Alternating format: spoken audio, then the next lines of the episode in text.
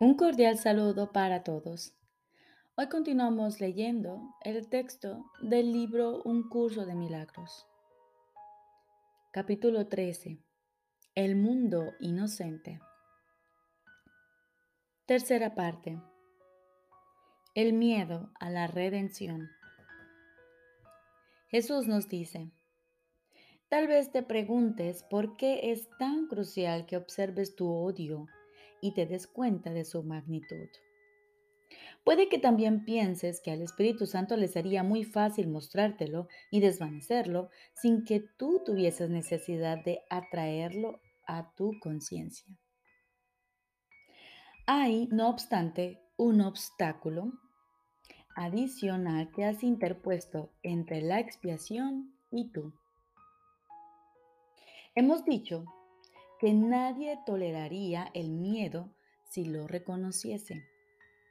Pero en tu trastornado estado mental, no le tienes miedo al miedo. No te gusta, pero tu deseo de atacar no es lo que realmente te asusta. Tu hostilidad no te perturba seriamente. La mantienes oculta porque tienes aún más miedo de lo que encubre podrías examinar incluso la piedra angular más tenebrosa del ego sin miedo, si no creyeses que sin el ego encontrarías dentro de ti algo de lo que todavía tienes más miedo. No es de la crucifixión de lo que realmente tienes miedo. Lo que verdaderamente te aterra es la redención. Bajo los tenebrosos cimientos del ego yace el recuerdo de Dios y de eso es de lo que realmente tienes miedo.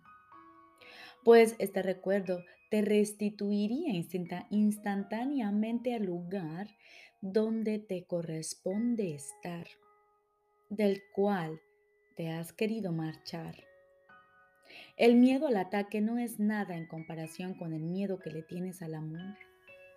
Estaría dispuesto incluso a examinar tu salvaje deseo de dar muerte al Hijo de Dios si pensases que eso te podría salvar del amor. Pues ese deseo causó la separación y lo has protegido porque no quieres que ésta cese. Te das cuenta de que al despejar la tenebrosa nube, nube que lo oculta, el amor por tu Padre te impulsaría a contestar su llamada y a llegar al cielo de un salto. Crees que el ataque es la salvación porque el ataque impide que eso ocurra. Pues subyacente a los cimientos del ego y mucho más fuerte de lo que éste jamás puede hacer, se encuentra tu intenso y ardiente amor por Dios y el suyo por ti. Esto es lo que realmente quieres ocultar. Honestamente, ¿no te es más difícil decir te quiero que te odio? Asocias el amor con la debilidad y el odio con la fuerza. Y te parece que tu verdadero poder es realmente tu debilidad. Pues no podrías dejarte responder jubilosamente a la llamada del amor si la oyeses. Y el mundo que creíste haber construido desaparecería. El Espíritu Santo, pues, parece estar atacando tu fuerza, ya que tú prefieres excluir a Dios. Mas su voluntad no es ser excluido. Has construido todo, has construido todo tu demente sistema de pensamiento porque crees que estarías desamparado en presencia de Dios y quieres salvarte de su amor porque crees que éste te aniquilaría. Tienes miedo de que pueda alejarte completamente de ti mismo y empequeñecerte porque crees que la magnificencia radica en el desafío y la grandeza en el ataque. Crees haber construido un mundo que Dios quiere destruir y que amando a Dios, y ciertamente lo amas, desecharías este mundo lo cual es sin duda lo que harías. Te has valido del mundo y por lo tanto para encubrir tu amor, Y cuanto más profundamente te adentras en los tenebrosos cimientos del ego, más te acercas al amor que yace allí oculto. Y eso es lo que realmente te asusta. Puedes aceptar la demencia porque es obra tuya, pero no puedes aceptar el amor porque no fuiste tú quien lo creó. Prefieres ser un esclavo de la crucifixión que un hijo de Dios redimido. Su muerte individual parece más valiosa que tu unicidad viviente, pues lo que se te ha dado no te parece tan valioso como lo que tú has fabricado. ¿Tienes más miedo de Dios que del ego? Y el amor no puede entrar donde no se le da la bienvenida. Pero el odio sí que puede, pues entra por su propia voluntad sin que le importe la tuya. Tienes que mirar de frente a tus ilusiones y no seguir ocultándolas, pues no descansan sobre sus propios cimientos. Aparenta ser así cuando están ocultas y por lo tanto parecen ser autónomas. Esta es la ilusión fundamental sobre la que descansan todas las demás pues debajo de ellas y soterrada, mientras las ilusiones se sigan ocultando, se encuentra la, la mente amorosa que creyó haberlas engendrado con ira. Y el dolor de esta mente es tan obvio cuando se pone al descubierto que la necesidad que tiene de ser sanada es innegable. Todos los trucos y estratagemas que le ofreces no pueden sanarla, pues en eso radica la verdadera crucifixión del Hijo de Dios. Sin embargo, no se, no se le puede realmente crucificar. En este hecho radica tanto su dolor como su curación, pues la visión del Espíritu Santo es misericordiosa y su remedio no se hace esperar. No ocultes el sufrimiento de su vista, sino llévalo gustosamente ante él Deposita ante su eterna cordura todo tu dolor y deja que Él te cure. No permitas que ningún vestigio de dolor permanezca oculto de su luz y escudriña tu mente con gran minuciosidad en busca de cualquier pensamiento que tengas miedo de revelar. Pues Él sanará cada pensamiento insignificante que hayas conservado con el propósito de herirte a ti mismo lo expurgará de su pequeñez y lo restituirá a la grandeza de Dios. Bajo la grandiosidad que en tanta estima tienes, se encuentra la petición de ayuda que verdaderamente estás haciendo. Le pides amor a tu Padre, tal como Él te pide que regreses a Él. Lo único que deseas hacer en ese lugar que has encubierto es unirte al Padre en amoroso recuerdo de Él. Encontrarás ese lugar donde mora la verdad a medida que lo veas en tus hermanos, que si bien pueden engañarse a sí mismos, anhelan, al igual que tú, la grandeza que se encuentra en ellos. Y al percibirla, le darás la bienvenida y dispondrás de ella, pues la grandeza es el derecho del Hijo de Dios y no hay ilusión que pueda satisfacerle o impedirle ser lo que Él es.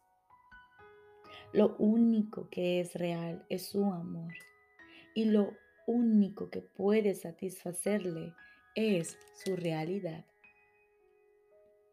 Sálvale de sus ilusiones para que puedas aceptar la magnificencia de tu Padre jubilosamente y en paz mas no excluyas a nadie de tu amor, o de lo contrario, estarás ocultando un tenebroso lugar de tu mente donde se le niega la bienvenida al Espíritu Santo. Y de este modo te excluirás a ti mismo de su poder sanador, pues al no ofrecer amor total, no podrás sanar completamente. La curación tiene que ser tan completa como el miedo pues el amor no puede entrar allí donde hay un solo ápice de dolor que malogre su bienvenida. Tú que prefieres la separación a la cordura, no puedes hacer que ésta tenga lugar en tu mente recta. Estabas en paz hasta que pediste un favor especial. Dios no te lo concedió, pues lo que pedías era algo ajeno a Él, y tú no podías pedirle eso a un padre que realmente amase a su hijo. Por lo tanto, hiciste de Él un padre no amoroso al exigir de Él lo que solo un padre no amoroso podría dar. Repito, tú que prefieres la separación a la cordura, no puedes hacer que ésta tenga lugar en tu mente recta. Estabas en paz hasta que pediste un favor especial. Dios no te lo concedió, pues lo que pedías era algo ajeno a Él y tú no podías pedirle eso a un padre que realmente amase a su hijo. Por lo tanto, hiciste de él un padre no amoroso al exigir de él lo que solo un padre amoroso no podía dar. Y la paz del Hijo de Dios quedó destruida, pues ya no podía entender a su padre Tuvo miedo de lo que había hecho, pero tuvo todavía más miedo de su verdadero Padre al haber atacado su gloriosa igualdad con Él. Cuando estaba en paz, no necesitaba nada ni pedía nada. Cuando se declaró en guerra, lo exigió todo y no encontró nada. ¿De qué otra manera podía haber respondido la dulzura del amor a sus exigencias, sino partiendo en paz y retornando al Padre? Si el Hijo no deseaba permanecer en paz, no podía permanecer aquí en absoluto. Una mente tenebrosa no puede vivir en la luz y tiene que buscar un lugar tenebroso donde poder creer que allí es donde se encuentra, aunque realmente no sea así. Dios no permitió que esto ocurriese. Tú, no obstante, exigiste que ocurriese y por consiguiente creíste que ocurrió. Singularizar es aislar y por lo tanto causar soledad. Dios no te hizo eso. ¿Cómo iba a poder excluirte de sí mismo sabiendo que tu paz reside en su unicidad? Lo único que te negó fue tu petición de dolor, pues el sufrimiento no forma parte de su creación.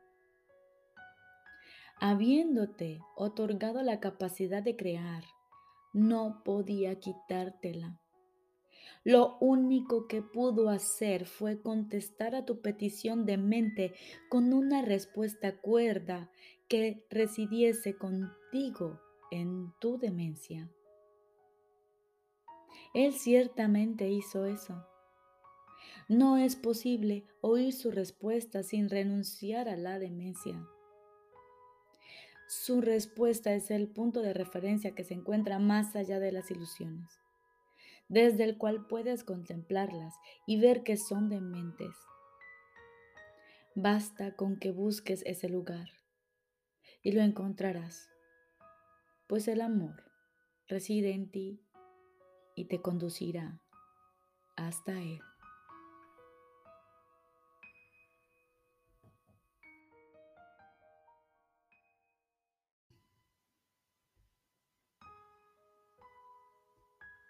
Ahora continuamos con el libro de ejercicios. Lección número 97. Soy espíritu. Soy espíritu. La idea de hoy te identifica a ti con tu único ser. No acepta una identidad dividida, ni trata de formar una unidad entrelazando factores opuestos Simplemente declara la verdad. Practica hoy esta verdad tan a menudo como puedas pues extraerá a tu mente del conflicto y la llevará a los serenos campos de la paz. Ni el más leve escalofrío de miedo hará acto de presencia, pues habrá sido absuelta de la locura al haber abandonado la ilusión de una identidad dividida. Volvemos a declarar la verdad acerca de tu ser, el Santo Hijo de Dios que mora en ti, a cuya mente le ha sido restituida la cordura. Tú eres el Espíritu que ha sido amorosamente dotado de todo el amor, la paz y la dicha de tu Padre. Tú eres el Espíritu que completa a Dios mismo y que comparte con Él su función de creador. Él está siempre contigo, tal como tú estás con Él. Hoy trataremos de acercar la realidad a tu mente todavía más. Cada vez que practicas, te vuelves cuando menos un poco más consciente, ahorrando en algunas ocasiones mil años o más. Los minutos que dedicas se multiplican una y otra vez, pues el milagro hace uso del tiempo, pero no está regido por él. La salvación es un milagro, el primero y el último. El primero que es el último, pues es uno. Tú eres el espíritu en cuya mente mora el milagro, en el que el tiempo se detiene. El milagro en el que un minuto que se dedique a la práctica de estas ideas se convierte en un lapso de tiempo ilimitado e infinito. Da pues gustosamente estos minutos y cuenta con aquel que prometió infundirlos de intemporalidad. Él respaldará con toda su fortaleza cada pequeño esfuerzo que hagas. Concédele hoy los minutos que Él necesita para poder ayudarte a entender con Él que tú eres el Espíritu que mora en Él y que hace un llamamiento a todas las cosas vivientes a través de su voz. El Espíritu que ofrece su visión a todo aquel que se la pide y que reemplaza el error con la simple verdad. El Espíritu Santo se regocijará de tomar cinco minutos cada hora de tu tiempo para llevarlos alrededor de este mundo afligido, donde el dolor y la congoja parecen reinar. No pasará por alto ni una sola mente receptiva que esté dispuesta a aceptar los dones de la curación que esos minutos brindan y los concederá allí donde Él sabe que han de ser bien recibidos. Y su poder sanador aumentará cada vez que alguien los acepte como sus propios pensamientos y los use para curar. De esta manera, cada ofrenda que se le haga se multiplicará miles de veces y decenas de miles más. Y cuando te sea de vuelta, sobrepasará en poderío la pequeña ofrenda que le hiciste, en forma parecida a como el resplandor del sol es infinitamente más potente que el pequeño destello que emite la luciérnaga en un fugaz instante antes de apagarse. El constante fulgor de esta luz permanecerá y te guiará más allá de las tinieblas y jamás podrás olvidar el camino otra vez. Comienza estos gratos ejercicios con las palabras que el Espíritu Santo te dice y deja que su eco reverbere por todo el mundo a través de él. Espíritu soy, un santo Hijo de Dios, libre de toda limitación, a salvo, sano y pleno, libre para perdonar y libre para salvar al mundo. Espíritu soy, un santo Hijo de Dios, libre de toda limitación, a salvo, sano y pleno, libre para perdonar y libre para salvar al mundo. expresado a través de ti, el Espíritu Santo aceptará este regalo que recibiste de Él, aumentará su poder y te lo devolverá. Ofrécele gustosamente hoy cada sesión de práctica y Él te hablará recordándote que eres espíritu, uno con Él y con Dios, uno con tus hermanos y con tu ser. Escucha las seguridades que te da cada vez que pronuncias las palabras que Él te ofrece hoy y permite que Él le diga a tu mente que son verdad. Utilízalas contra cualquier tentación y evita las lamentables consecuencias que la tentación trae consigo si sucumbes a la creencia de que eres otra cosa. El Espíritu Santo te brinda paz hoy. Recibe sus palabras y ofrécelas a Él. Recordemos, lección número 97. Soy espíritu. Cada hora de nuestro día de hoy, los primeros cinco minutos dedicaremos a esto a decirnos y repetirnos, Espíritu soy, un santo Hijo de Dios, libre de toda limitación, a salvo, sano y pleno, libre para perdonar y libre para salvar al mundo. Te deseo un feliz y maravilloso día.